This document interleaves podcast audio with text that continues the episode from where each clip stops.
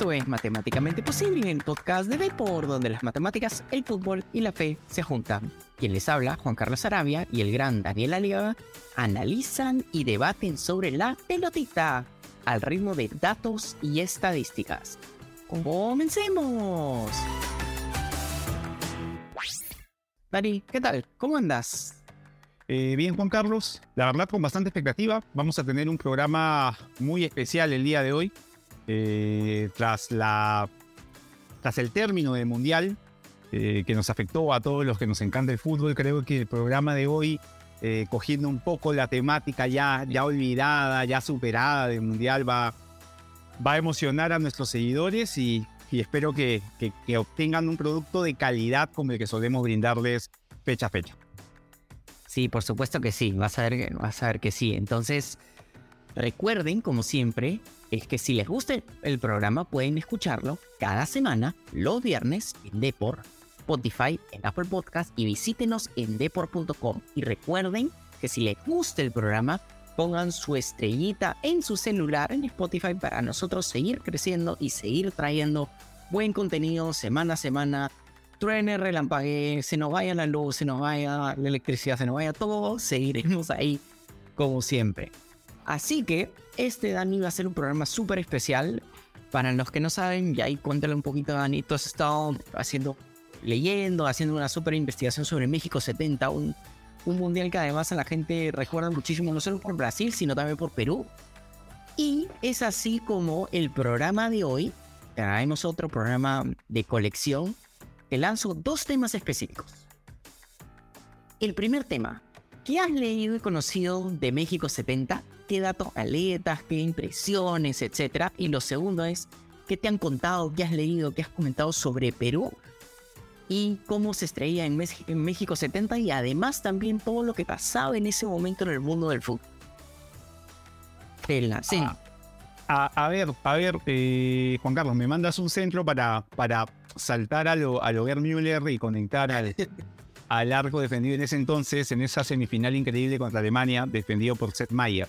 A ver, mira, eh, en cuanto a lo que hemos leído y conocido de México 70, yo creo que, que el tiempo lo que ha originado es que haya un enfrentamiento entre el mito y la realidad.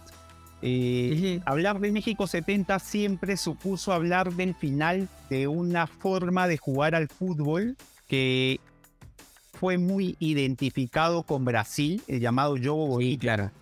Que culminaría con ese pase de Pelé como casi caminando en la cancha, enseñoreado, el rey del fútbol, pase a la derecha para Carlos Alberto que le pega al arco y termina con el rival Italia por 4 1 en una final que, que se volvió una joya eh, en cuanto a la historia del fútbol.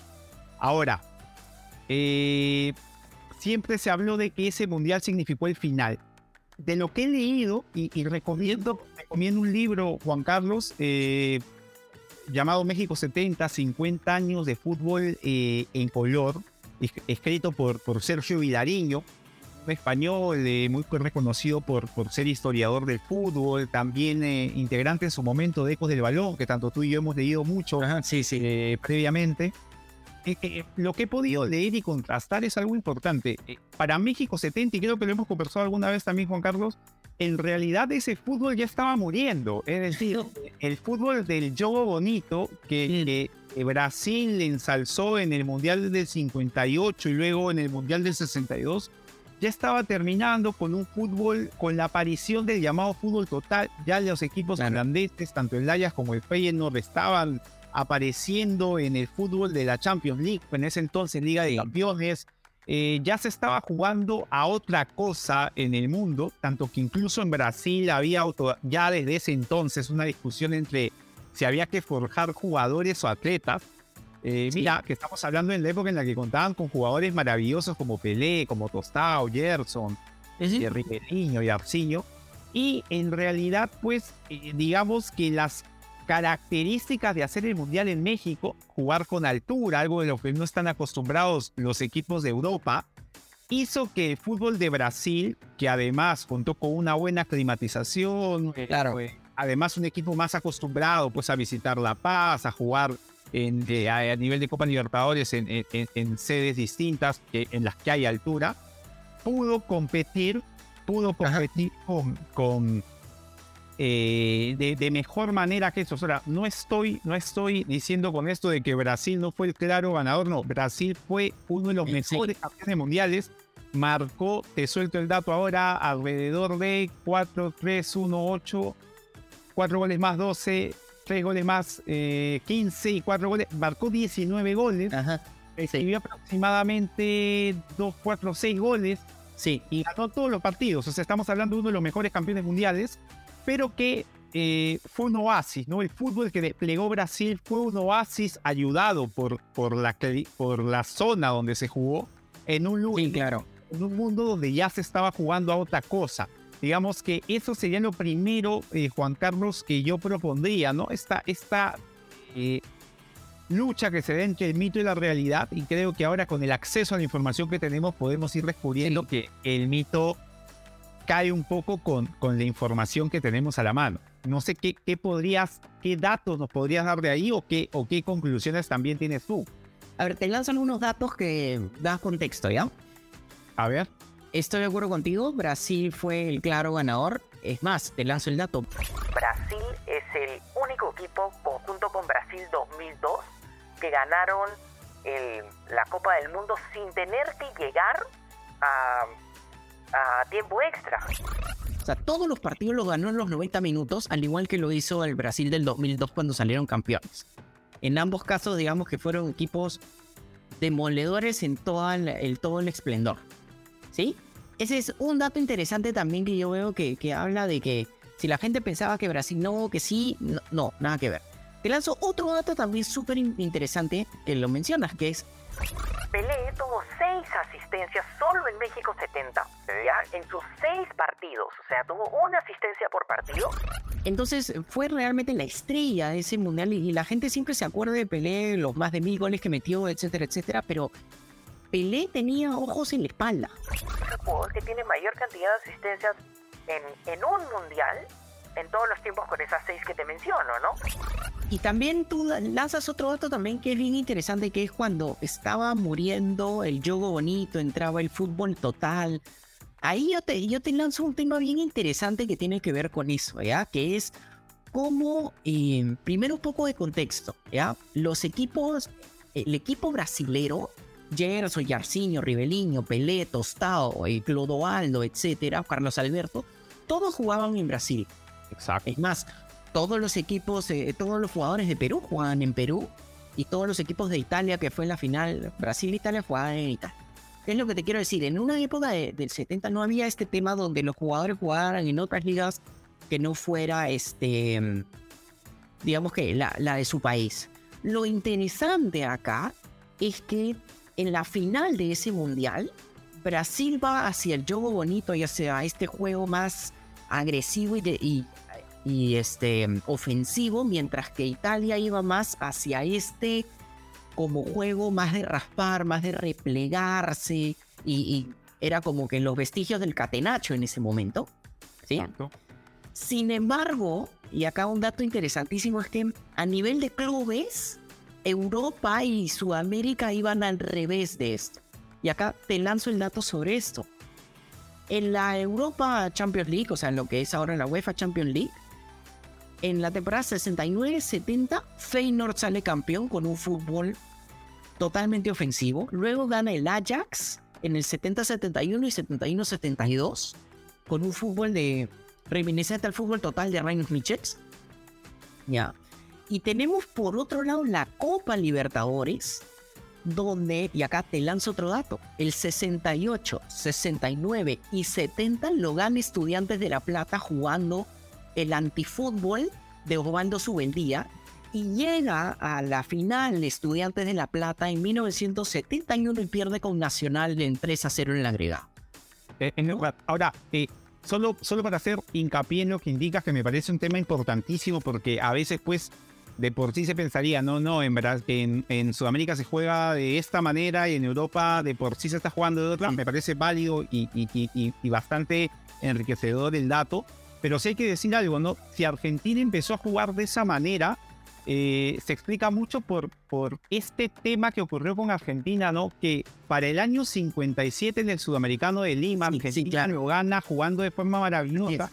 Luego muchos de estos jugadores se van a Italia en un tiempo en el que eh, no solo te ibas a jugar a Italia, sino que por un tema ahí de nacionalidad, pese a haber jugado con tu selección, terminabas jugando en otra selección y jugabas el Mundial incluso. Entonces Argentina ve como el 58 y 62 le va muy mal. Incluso en el Sí. 58 él va Ajá. guiado por, Sí. por Checoslovaquia Checoslovaquia. Y, y empieza esta, esta eh, discusión eterna del fútbol Así que es. no hace, que de hace poco, que muchos piensan, oye, hace poco estamos hablando si jugar bien o ganar, qué sé yo. No.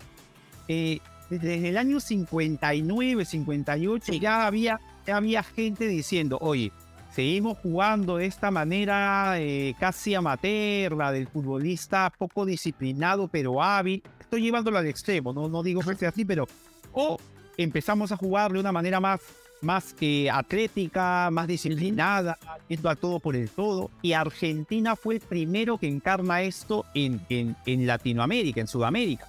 Fundamentalmente en Sudamérica, no que antes era Europa, Sudamérica. Eh, antes baluartes a nivel mundial de fútbol. Y es verdad, o sea, en ese escenario es que Estudiantes de La Plata, con una Argentina que venía trastabillando en el Sí. 66, se va contra Inglaterra, pero La digamos, botan a Ratín en ese partido.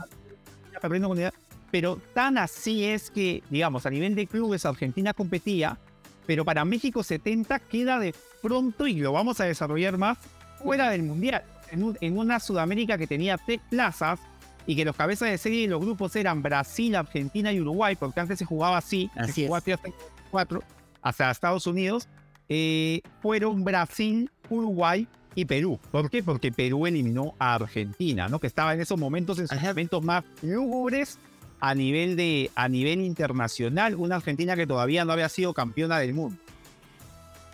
Sí, de acuerdo contigo. eh, Lo, lo interesante es cómo en, en Italia, que es el finalista, juega a Catenaccio, pero las, los clubes juegan hacia el ataque, ¿no? Y, y Brasil juega hacia el ataque, pero eh, justamente en el, En la Copa Libertadores. En la Copa wow, Libertadores. Así es. Lo interesante también es que ahí tú, tú pones el ejemplo de Inglaterra, ¿no? Hay gente que menciona que en, en 1966 pues Inglaterra ganó su mundial para ganar su mundial. A mí me cuesta mucho aceptar eso porque Inglaterra tenía un buen equipo. E incluso en 1970, y acá te lanzo el dato, Brasil le gana 1 a 0 en fase de grupos a Inglaterra. E Inglaterra seguía teniendo un buen, buen cuadro. Tenía a Gordon Banks, que era su arquero titular eh, histórico. Tenía a Bobby Moore, y ahí se hace la frase. Claro. Ajá, y el, el- el dibujo y la fotografía mítica donde Bobby Moore se abraza con Pelé y se intercambian camisetas al final del partido. Y estaba Bobby Charlton también. Claro. ¿No? Y estaba, y acá te lanzo otro dato, también estaba Joe Hurst, que es hasta este último mundial, conjunto con Mbappé, es el jugador que tiene el récord de la mayor cantidad de goles en una final del mundial con tres, al igual que Mbappé. Eso sí, un gol fantasma, que en estos tiempos con la tecnología del Sí. gol no era válido, es verdad, pero sí, pero igual, igual, o sea, el tipo estuvo ahí, hizo tres goles. Y eso que dices con respecto a Inglaterra sí es cierto, eh, si bien también es cierto, Juan que el Mundial de Inglaterra era como que el momento para que Inglaterra, que estaba buscando hace mucho respeto a nivel internacional, porque ellos eran los creadores del fútbol según la narrativa que tenemos, pero hasta ese momento no habían tenido grandes participaciones. Sí, Entonces, en el Mundial de Inglaterra, pues Inglaterra termina ganando en un Mundial que se europeiza mucho, ¿no? Que, que termina siendo la final contra Alemania, que en, en semifinales terminan cayendo Portugal y la Unión Soviética. Eh, o sea. Era una, era, fue uno de los primeros mundiales, creo, donde tanto Brasil, Argentina, Uruguay, los tres quedan fuera. En ese entonces vale decir que Colombia Yes. había ido al mundial eh, porque Brasil iba como, como clasificó una Colombia que no era la Colombia de ahora, que, que tiene un, para, un dato ahí interesante para la gente que nos escucha. eh, Colombia cae contra Yugoslavia 5 a 0. Eh, cae con empata con, con la Unión Soviética 4 a 4 y pierde Así es. con Uruguay. Pierde con Uruguay unas dos mundiales donde todavía podían haber los equipos de la misma Confederación Sudamericana jugando juntos. Y vale decir que cuando empatan con Colombia 4 a 4, eh, cuando empatan con la Unión Soviética, la Unión Soviética tenía una camiseta que decía CCCP.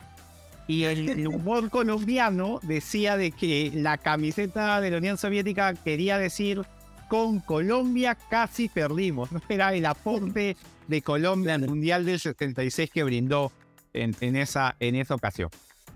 Sí, eh, eh, yo sé que es el Mundial de 1966, ¿no? Pero es, es interesantísimo eso porque acá les lanzo otro dato sobre ese equipo colombiano. Ese equipo colombiano estaba entrenado por Adolfo Pedernera y Adolfo Pedernera era uno de los de la máquina de, de River Plate, de Ah. esos equipos brutalmente ofensivos de esa época que fue reminiscente a lo que era justamente la Hungría de 1954, ¿no? Entonces, pero regresando un poco al Mundial de 1970, Dani, eh, realmente Brasil igual, a pesar de que habían unas variantes medio curiosas, era el, el mejor equipo, de todas maneras. Y acá te lanzo otro dato, por ejemplo, sobre Pelé en ese Mundial, ¿no? Pelé tuvo 28 pases de gol. 28. Ribeliño tuvo 14, Tostado tuvo 14, Gerson tuvo 13, Yarcinho tuvo 7. Pelé fue el jugador que tuvo más pases de gol en, en todo el, el torneo y tuvo 10 más que los 18 pases que tuvo eh, Roberto Boniceña, que fue este, el jugador italiano, que era delantero además. La, la verdad que eh, era otra cosa, ¿no? Eh, realmente el, el despliegue ofensivo de, de- de Brasil era impresionante en comparación de los otros equipos también. Sí, sí, es, es muy cierto. eh, incluso Brasil termina, eh, de la información que, que he obtenido, Brasil iba al Mundial jugando con un 4-2-4, eh, que en ese entonces ya se Sí. estaba poniendo, digamos, en tela de juicio porque ya se estaba sí, claro. más el medio campo.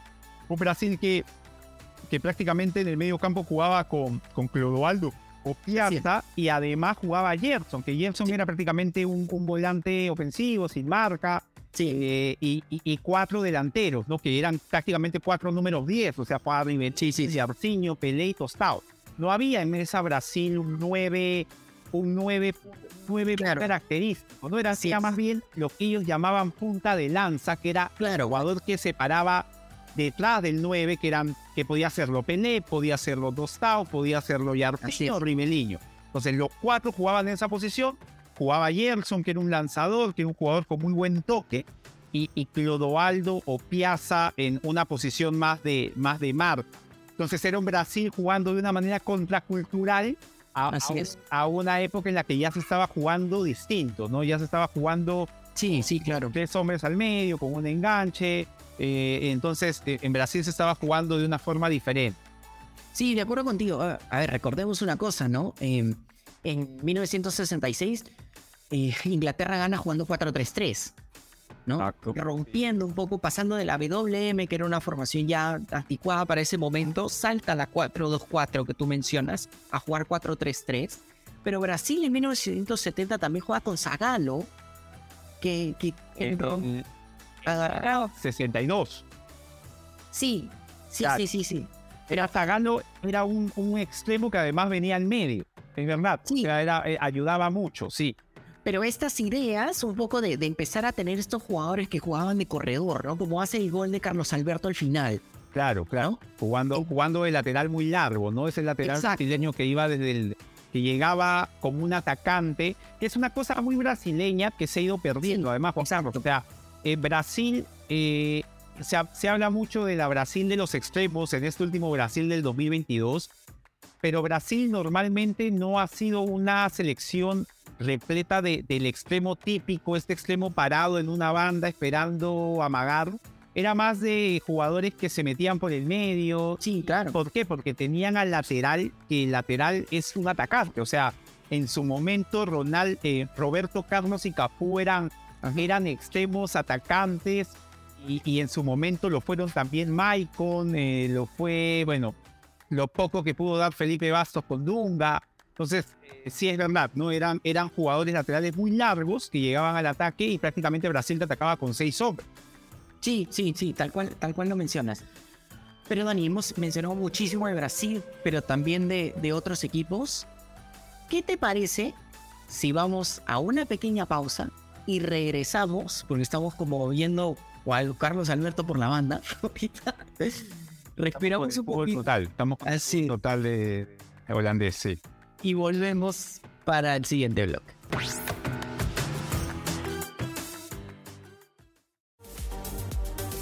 Visita deport.com y mantente al día de todo lo que sucede en el mundo deportivo. Síguenos en nuestras redes sociales y suscríbete a nuestro newsletter. deport.com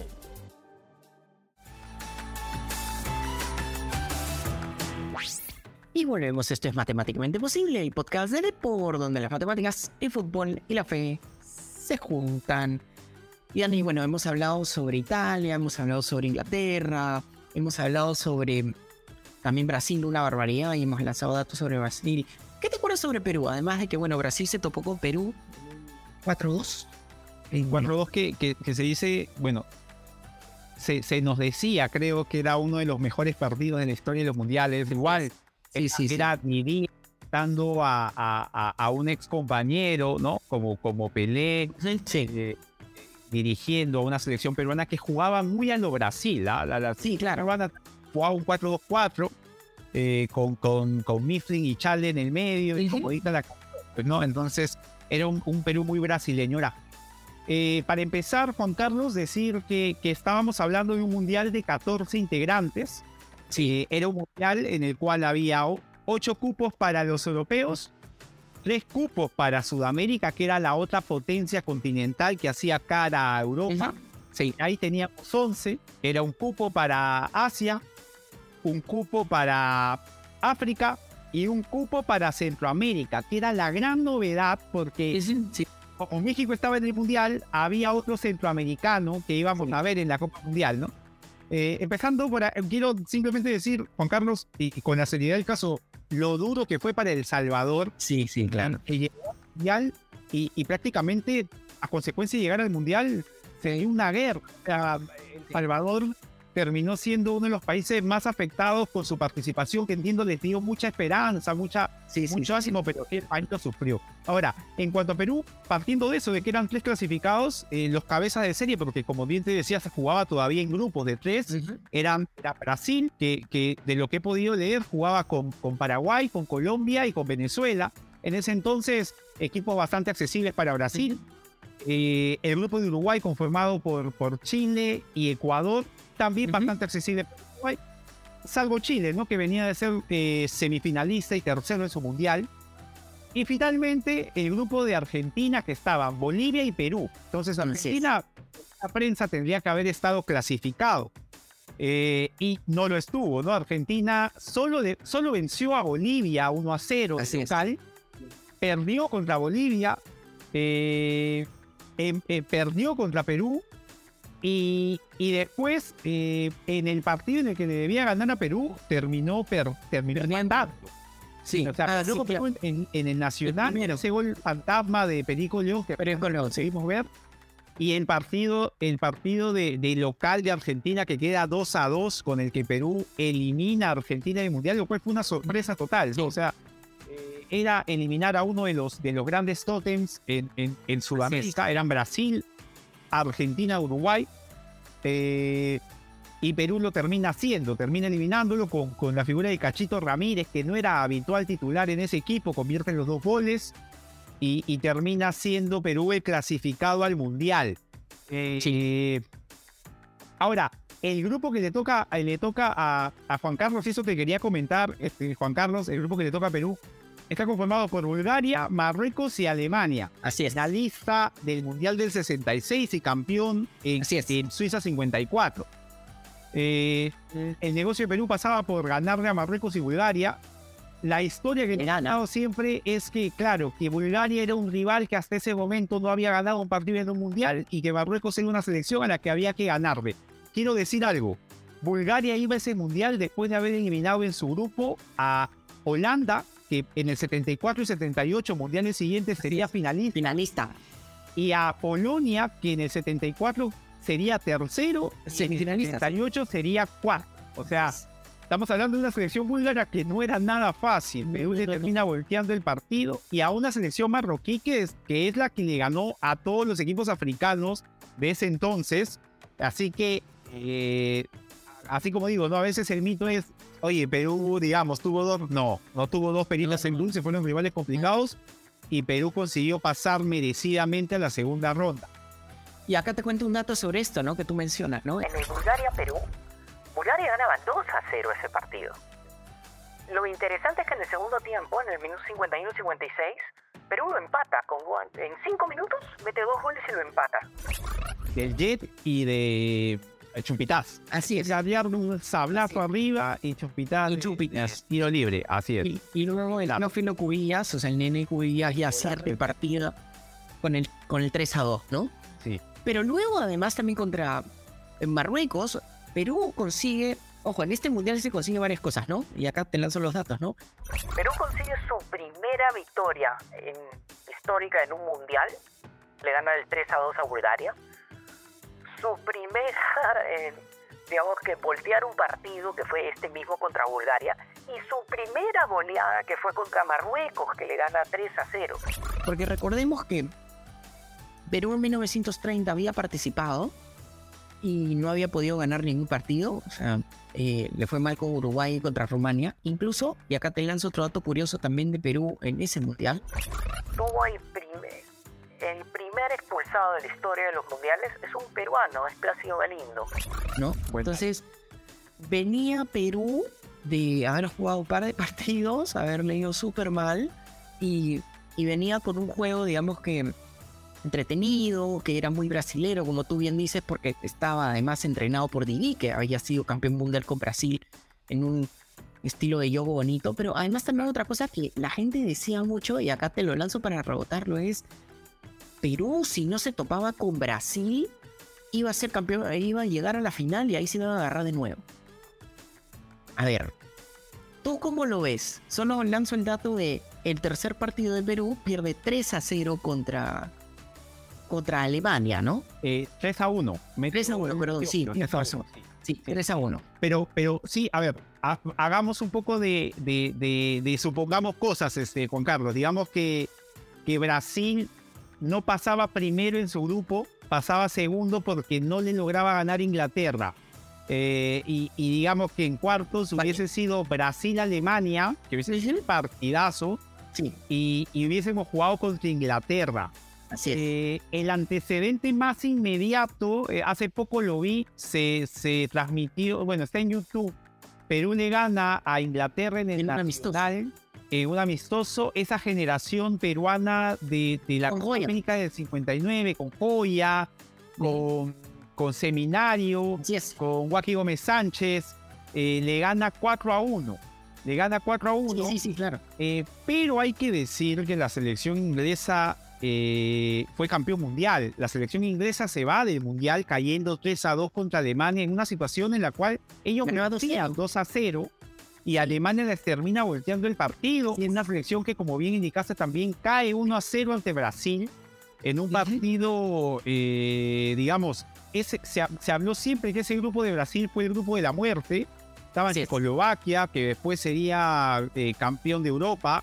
Eh, estaba Checoslovaquia, Ruman, Rumania, que era una selección sí. que parece entonces también, no tengo los nombres ahora, pero tenía jugadores, jugadores muy habilidosos. Creo que tenía un, un futbolista por izquierda que, que, era una especie de Yika Hai. Y estaba Inglaterra. Entonces era un grupo dificilísimo, así que eh, entiendo el entusiasmo, pero digamos, o pasarle a Perú que ante Inglaterra, así como cayó ante Alemania, caiga derrotado tomando en consideración que siempre se dijo, pues, eh, que, que, que, Perú, el tema con Perú pasaba por el arquero, qué sé yo, digamos, ah, en Brasil era lo mismo, ¿eh? en Brasil que Fénix, el arquero vestido todo de negro, eh, uno lo ve y prácticamente no lo ve agarrar ningún balón. Lo que pasa es que Brasil también, tú le hacías un gol a Brasil y Brasil te hacía tres o cuatro, ¿no? Claro. Eh, y entonces, digamos, no, lo más probable es que a Perú le costase ante un equipo de envergadura como, como, como Inglaterra, como lo costó con Alemania. Eh, y es más, si Perú, digamos, hubiese de alguna manera eliminado a Brasil, se hubiese encontrado con el Club de Uruguay, que también Eso, gracias. eh, un rival durísimo, ¿no? El partido de Brasil con Uruguay eh, es un partido muy duro, lo empieza ganando Uruguay y Brasil le da vuelta, además con todo lo que significaba enfrentar a Uruguay 20 años después. Así es, Era exacto. 20 años después del Maracanazo enfrentarlo a Uruguay en una semifinal, para Brasil era un partido más que duro y Brasil termina ganándolo ya en la distancia de los cuatro mejores. ¿no? Además, te comento un dato sobre eso. Hasta ese momento, Brasil y Uruguay no se habían enfrentado de nuevo. Eh, sea, 20 años después del maracanazo fue cuando se volvieron a agarrar en semifinal. ¿Ya? Entonces, Uruguay ya no era el cuco porque ya no era invencible. Eso agradecerle a Hungría que Hungría. así es que le gana en 1954 y rapa al final A, a Brasil y a Uruguay. a los dos, exactamente, a los dos. Entonces, ahí se rompe un poco esos mitos, ¿no? Entonces, yo creo que quizás Perú hubiera caído contra, mm, contra Uruguay probablemente. O sea, siendo honesto, por un fútbol lindo, pero Uruguay eh, en los mundiales también era un rival de peso. Y Uruguay, eh, Juan Carlos, haciendo un poco de revisión, Uruguay se empareja en el grupo B con el clasificado por Asia, que fue Israel. Eh, que termina ganándole a Australia. Uno diría, oye, Israel, Australia, bueno, es que Asia albergaba países de, Claro. eh, en este caso Israel por el tema político. Bueno, Israel en ese entonces todavía jugaba para Asia, después Ujú. ahora juega por el tema político en Europa. Ajá. Y el caso de eh, el caso de, de Australia, que en ese entonces jugaba ya en, en Asia. Eh, y es emparejado con, con Israel, a quien logra vencer, pierde contra Suecia, pierde contra Suecia y saca un empate con Italia. O sea, Uruguay pasa eh, arañando, arañando Sí, sí, sí, y se agarra con la Unión Soviética Así es. esa Unión Soviética que, que en Europa era temible. En Así es, Europa clásico, jugaba, eh, claro, pero a nivel, a nivel de, de- de mundiales, cuando enfrentaba a sudamericanos le costaba a la Unión. Soviética y termina perdiendo contra, contra Uruguay. Sé. Una vivarachada de espárrago que creo que, que termina conectando de cabeza un pase de un balón que parecía haber salido del, de- de- del campo.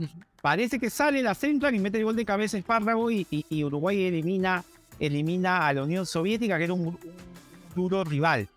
Eh, así que bueno, estábamos hablando de una selección además campeona mundial hace 20 años, no es nada, o sea, prácticamente había sido campeona mundial unos cuatro mundiales antes Eh, y, y- e, iba, e iba con chances de poder también tentar el título. Así que, eh, o sea, los, salvo Perú, creo que si hubiese estado Argentina en lugar de Perú, probablemente los tres sudamericanos tenían chances de ser campeón.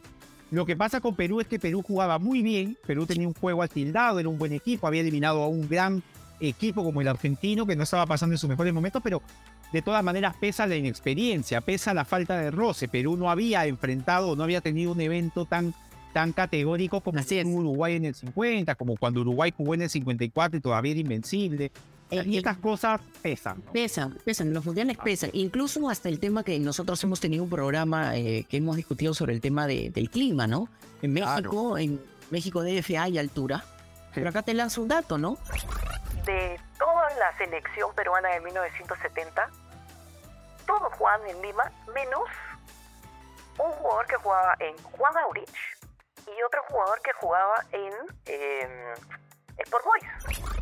Entonces, estamos hablando literalmente de, de un equipo que ni siquiera era que podía tomar ventaja de, de la altura o algo por el estilo, ¿no? Ni siquiera el calor de, de, de Suyana, si lo quieres poner así. verdad. Jugaban Sporting Cristal, el Universitario de Deportes, o Alianza Lima en su gran, gran mayoría, y Hugo Sotil, Lechón Sotil en el Deportivo Municipal.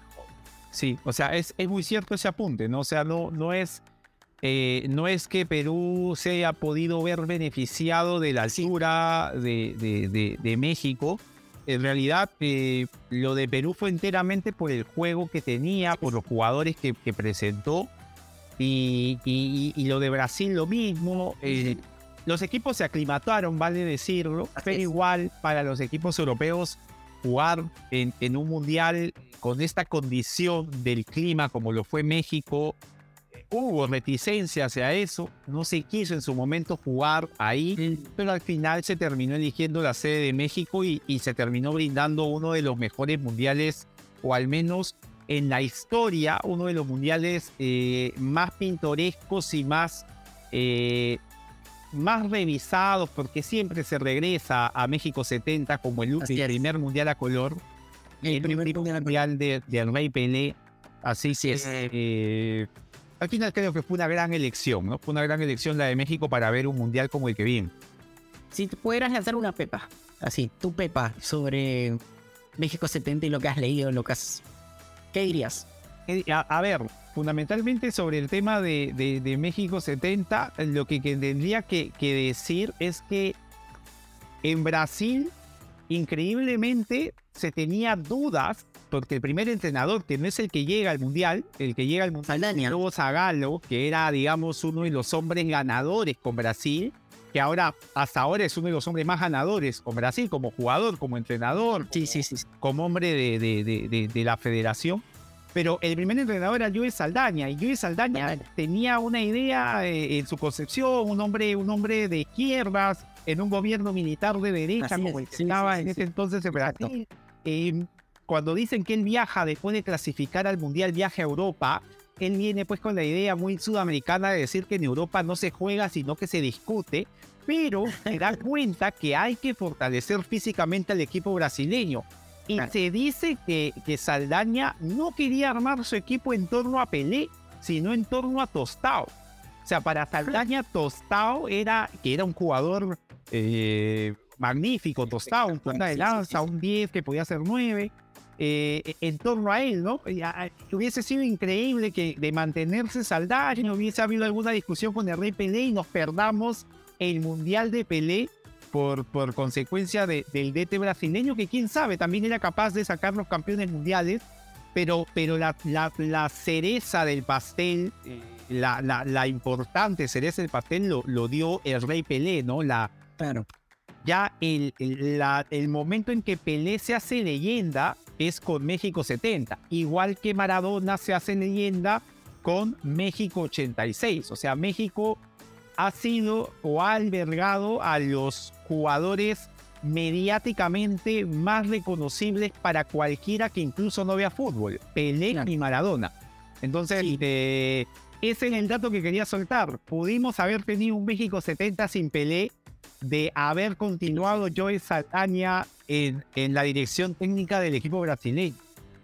Buenazo, buenazo, buena- buenazo el dato. En, en mi caso, la pepa que yo te lanzaría es la muerte del catenacho y el impulso del fútbol ofensivo, ¿no? Recordemos que, a ver, te lanzo datos acá, ¿no? Italia después de haber perdido en 1970 no llega a la final de un mundial sino hasta 1982 que lo gana. Pero además también a nivel de clubes pasa algo muy parecido, que es Ningún equipo italiano llega a la final de, de una Europa League sino hasta la temporada 82-83 cuando la Juventus pierde en la final contra el Hamburger de, de Alemania y recién en el 84-85 es que ese Juventus sale campeón de, de, la, de, de la Champions League que en ese momento se llamaba la Europa League, ¿no? Entonces es un cambio drástico, porque recordemos que en el, en el 70 es el Joe Bonito, en el 74 al 78 es el fútbol total de, de Holanda, y en el Y, y- 82... y la Argentina de Menotti, ¿no? Exacto. Era una Argentina que. Menotti, Menotti revaloriza un poco lo que venía de antes. O sea, Así Menotti, es el criollismo. Menotti su huracán. Sí, sí, eh, y el criollismo. Eso, el criollismo, el criollismo que, Sí. que- que suelto una pepe importante, Juan Carlos, para quien quiera llegar a eso. De, de nada le va a costar en Google eh, poner el problema del fóbal criollo, como lo escribía. Es un pequeño retazo que relata eh, Ernesto Sábato en su obra Cumbre sobre héroes y tumbas, en la que se habla sobre el criollismo en el fútbol argentino. O sea, Exacto. esta idea en la que, eh, lo resumo muy cortito, la frase final eh, es un tipo que mete un gol de cabeza, va a su compañero, le dice, no, el compañero que mete el gol de cabeza va hacia el 10, le dice, oye, así tenemos que jugar, tíramela al área y yo la meto de cabeza. Y el tipo le dice, sí, está bien, pero yo así no me divierto. O sea, Claro, el, el, el heroísmo. eh, que, que Menotti reval- revaloriza y, y- y trae a colación en, este, en esta Argentina 78 que, que bien dices, ¿no? O sea, tuvimos el juego bonito, el fútbol total y, y a, y a la, a la Argentina de, de Menotti. Pero sí quiero decir, Juan Carlos, que para el 82 sale campeón Italia empatando sus tres partidos de grupo Ah, sí. con Polonia, Camerún y, y- y Perú. Le gana a Argentina 2 a 1 e increíblemente le gana a la Brasil de, de, de, Sócrates. de Santana, de Sócrates, de Falcao, de, Y de cinco. de Toniño Cerezo, una de, de Junior, una Brasil increíble de la que se habla maravillas, que, que, que se dice mucho que, que incluso se le pone en discusión con la, México, la de México 70, pero que lastimosamente para, para, para los románticos del fútbol no, no terminó por, por ni siquiera conseguir podio, ¿no? O sea, fue eliminado en un formato distinto de mundial por, por Italia, Paolo Rossi. por la culpa de don Paolo Rossi con su acti. Sí, tal cual. Entonces, pero ahí ya no jugaban ese fútbol eh, catenacho tan hermético en ese 1982 en comparación a cómo se jugaba pues el clásico de, de Elenio Herrera. Uy, Dani, o sea, con, con ese último comentario que dijiste yo me podría ir en todo un tema sobre el criollismo y el, el- Podríamos, Juan Carlos, ¿ah? ahora que, ahora que no hay todavía Liga 1, tenemos oportunidad para poder conversar sobre, sobre distintos temas que, que tienen que ver con historia del fútbol. O sea, porque hay un dato bien importante, Juan Carlos. Cada vez que hablamos de historia del fútbol, encontramos que, que, que la historia que precede a lo actual eh, nos da la respuesta de lo que está pasando en la actualidad. Y creo, es. que, y creo que hacer un poco el revisionismo histórico del fútbol a través de los mundiales, a través de lo que ocurrió en las, en las Copas de Campeones, en las Copas Libertadores, va, nos puede ayudar a entender un poco lo que pasa ahora. Además, como dicen, ya te, te cierro la idea y luego te lanzo para la siguiente nave. Es, nos guste o no aceptarlo, eh, en el fútbol nada se inventa. Todo se agarra de atrás y se recrea, se cambia el nombre, se mueve unas cuantas piecitas y se vuelve un producto nuevo. Pero nada nuevo Ah. se inventa. Pero Dani, cuéntame por favor qué es lo que nos trae la siguiente nave para la siguiente semana. Ya, la siguiente semana, Juan Carlos, ya eh, a casi nada del arranque de la siguiente ronda, en este caso de la segunda fase de la Champions League, vamos a tener eh, nuestros pronósticos de lo que va a ocurrir en la Champions. Vamos a comentar lo que se viene. Yo estoy entusiasmadísimo por ese PSG Bayern Múnich. Te, te- te juro que, que no, no Sí, puedo más sí, de las ganas de, de- de ver si, si hay alguna. ¿qué, qué nos puede ofrecer Neymar, Mbappé, Messi ante el Bayern Múnich de, de Julian Nagelmann, que a nivel de, de, de Así es. va tan bien, pero cuando se pone el, el- el uniforme con el bordado de la Champions League es otra cosa, ¿no? Así que, Así es. así que eh, me, me da, me, da, me da mucho gusto que hablemos sobre eso y, y voy a estar súper al tanto de, de ese tema. Buenazo, buenazo. Así que mis queridos oyentes y videntes, obviamente si pueden seguir el programa, háganlo, vean programas anteriores, escuchen programas anteriores y lógicamente nos pueden escuchar cada semana en Depor, en Spotify y en Apple Podcast. Visítenos en depor.com y recuerden siempre poner su estrellita en su celular para seguir trayendo muy buen contenido para ustedes semana semana. Llueve, truene o relampaguee. Les mando les mando un súper abrazo y ya nos vemos. Chau, chau.